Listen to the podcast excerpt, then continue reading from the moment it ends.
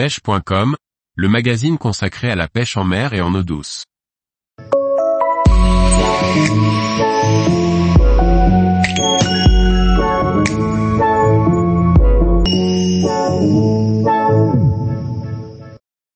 Les piquets distance, un outil indispensable pour une pêche précise. Par Pauline Bellicourt. Lors des pêches au feeder et de la carpe en batterie, les piquets distance sont essentiels et indispensables pour une pêche précise. Leur utilisation est simple et permet de tracer sur le fil les distances aux méthodes feeder, anglaises, pellet waggler. Le but premier de ces piquets distance est de pouvoir pêcher exactement à la même distance lors de chaque lancer. L'installation est simple et rapide. Il vous suffit d'enfoncer les piquets directement dans le sol. Une bande métrée, ou non est fournie avec les pics. Cette bande mesure selon les marques 3 mètres, 4 mètres, 5 mètres. Vous avez donc la distance entre vos pics. Placez alors votre plomb ou cage à l'aplomb d'un piquet. Il vous suffit alors de dérouler votre nylon autour des piquets. Soit en les croisant, soit en tournant autour. Certains utilisent le frein bobine, mais je préfère ouvrir le pick-up, tenir le fil, et donner la tension moi-même pour le dérouler. On calcule alors le nombre de tours, que l'on multiplie par la distance entre les piquets. Vous avez alors la distance à laquelle vous allez pêcher. On parle de tours, mais l'on compte en aller-retour, du piquet A au piquet B par exemple, vous faites 14 tours, 7 allers-retours, la distance mise entre vos piquets est de 3 mètres. On calcule alors 14 x 3 est égal à 42 mètres. Vous pêchez donc à 42 mètres, clippé au moulinet.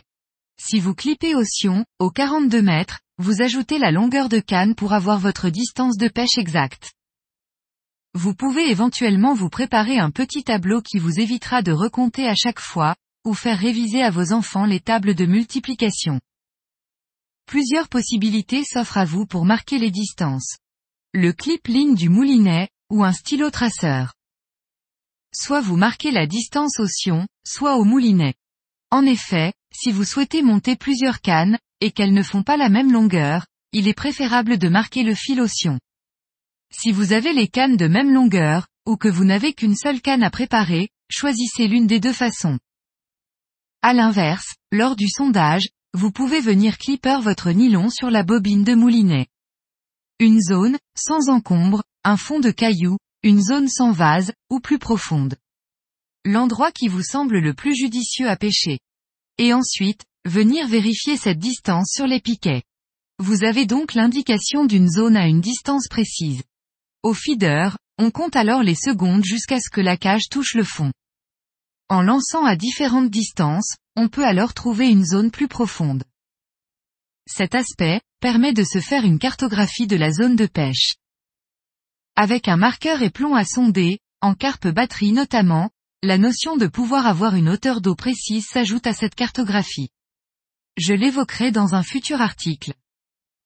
Les pics distance s'emploient aussi et surtout avec la canne d'amorçage, en carpe batterie. En clippant les cannes à même distance, les cannes en action de pêche sont posées sur la zone amorcée. Tous les jours, retrouvez l'actualité sur le site pêche.com. Et n'oubliez pas de laisser 5 étoiles sur votre plateforme de podcast.